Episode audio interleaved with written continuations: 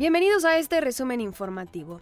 Encontraron los cuerpos de una pareja y su hija de cuatro años en Tlaquepaque, Jalisco.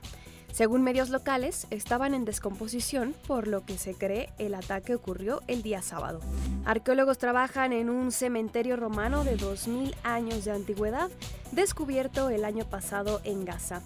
Han encontrado al menos 125 tumbas, la mayoría con esqueletos intactos.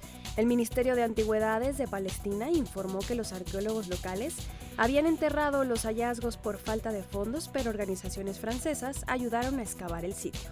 Después de que el principal índice de precios al consumidor de México marcó su mayor desaceleración en más de dos años y la inflación interanual llegó a 4.79%, el presidente Andrés Manuel López Obrador celebró la noticia.